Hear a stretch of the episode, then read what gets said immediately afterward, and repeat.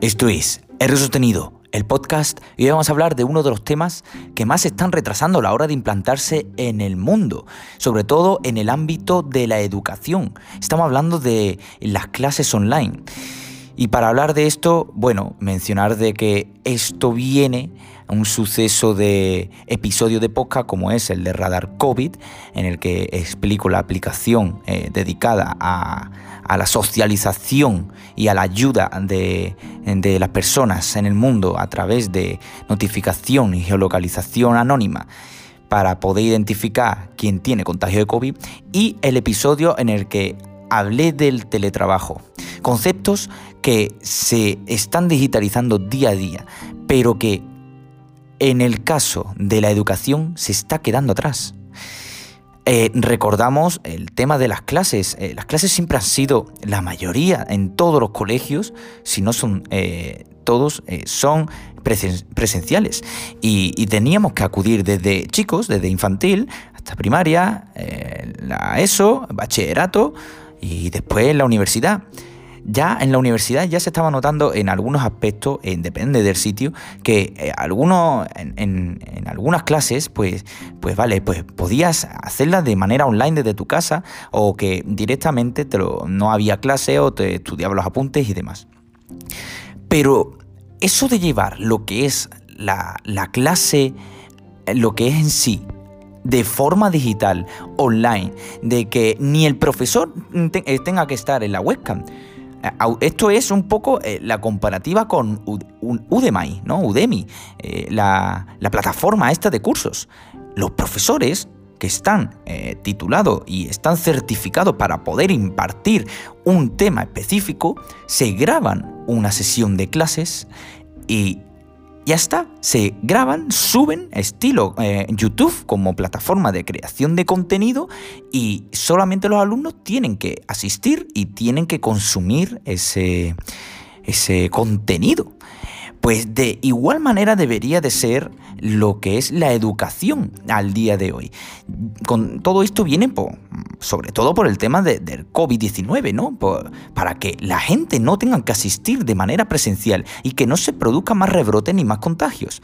Porque a día de hoy estoy viendo muchísimos eh, colegios, institutos, universidades que obligan a sus alumnos y a los profesores asistir y dar las clases presenciales. Y esto me parece mm, mal, no, lo siguiente, me parece de vergüenza. Porque eh, siendo yo, bueno, estando porque estoy en España, ¿no? Esto podría pasar en Estados Unidos y demás, pero siendo países que estamos preparados 100% tecnológicamente para llevar a cabo una solución digital, una solución online tanto para el trabajo como está haciendo con el teletrabajo, como ciertas acciones y, y, sobre todo para el ámbito educacional, ¿por qué no hacemos esto? Yo hace unas cuantas semanas eh, leí la noticia que, por ejemplo, mi universidad, porque yo soy de Huelva, la Universidad de Huelva, pues había, eh, había integrado eh, decenas de cámaras 4K en sus aulas.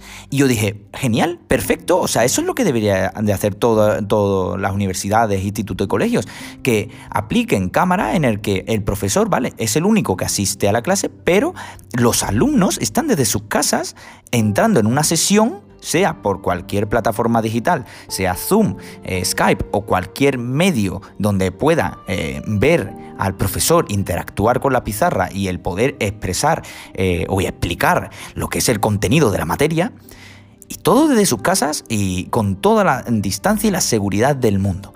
Pero es que mm, no avanzamos.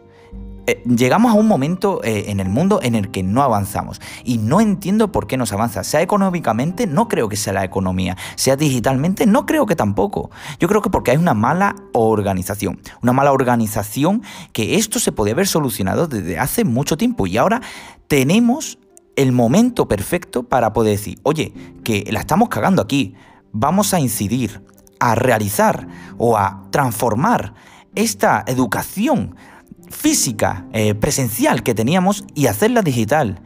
Hacer que los niños, alumnos eh, de, la ESO, bachillerato, incluso chavales que han empezado la carrera que se adapten a lo que es al trabajo digital, que toda esa gente que se miran cursos en Udemy, pues que eso no lo vean cuando ya son conscientes, sino que desde chico ya se eh, ya se trasplante esa idea y que desde el comienzo de sus estudios, que ya sepan trabajar de esa manera. Porque el problema que ha habido es que con el tema del COVID, muchísimos alumnos no han sabido utilizar la tecnología apropiada para poder dar las clases. Y si no fuesen por ayuda de, sus padres o de sus tutores o cualquier eh, compañero, persona, pues muchísimos se hubieran quedado con la mano mm, puesta en la cabeza diciendo, pero, pero bueno, pero yo no sé hacer esto, eh, explicarme cómo va esto. Y no estamos preparados tecnológicamente, no hay asignaturas de tecnología desde primaria. Me parece que la informática es uno de los conceptos que más se deberían de tratar eh, desde primaria, porque me parece, es, eh, al final la programación es uno de los idiomas más importantes del mundo. O sea, la programación está compuesta de muchísimos idiomas en el que mm, a través de la lógica vas a poder solucionar problemas, al igual que las matemáticas. Lo veo fundamental.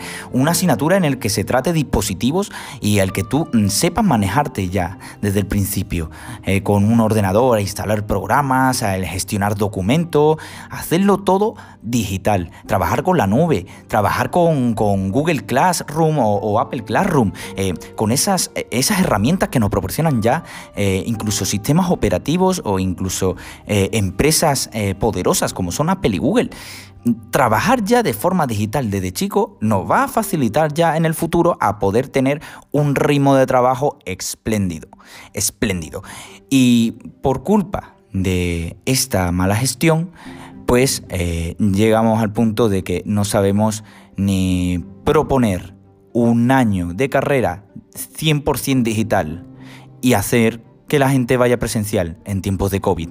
Así que, bueno, me proclamo un poco con todo esto porque no hay derecho, no hay derecho a que se tenga que obligar a la gente y yo que he sido alumno y yo que apoyo eh, lo que es el concepto digital y el que evolucione y se transforme todo de una forma poderosa y mágica, eh, por favor, vamos a mover esto. Eh, no puede ser que, que, tengamos eh, en estos tiempos en el que corremos el, tener que sufrir de esta manera, el, forzarnos a estudiar, pero de una manera críticamente más personal, física y que, bueno, que nos jodan un poco a todos. Así que espero que te haya gustado este episodio de Poca y que pienses un poco igual que yo y si eres de los que piensan que, es mejor físico que, online, pues bueno, eh, cada uno piensa eh, como crea. Yo apoyo más a lo que es a la solución digital.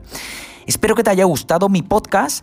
Me puedes seguir por redes sociales, en Twitter por R Sostenido, en Instagram por R Sostenido. Tengo un canal de YouTube que no sirve para nada. Es una puta mierda y me puedes seguir por toda la distribución de podcast, por Apple Podcast, en Spotify, en Google Podcast, en Overcast, en en Anchor, donde estoy subiendo toda la distribución de mi podcast y todos mis episodios. No te olvides de valorarme positivamente el podcast si te gusta, ¿eh?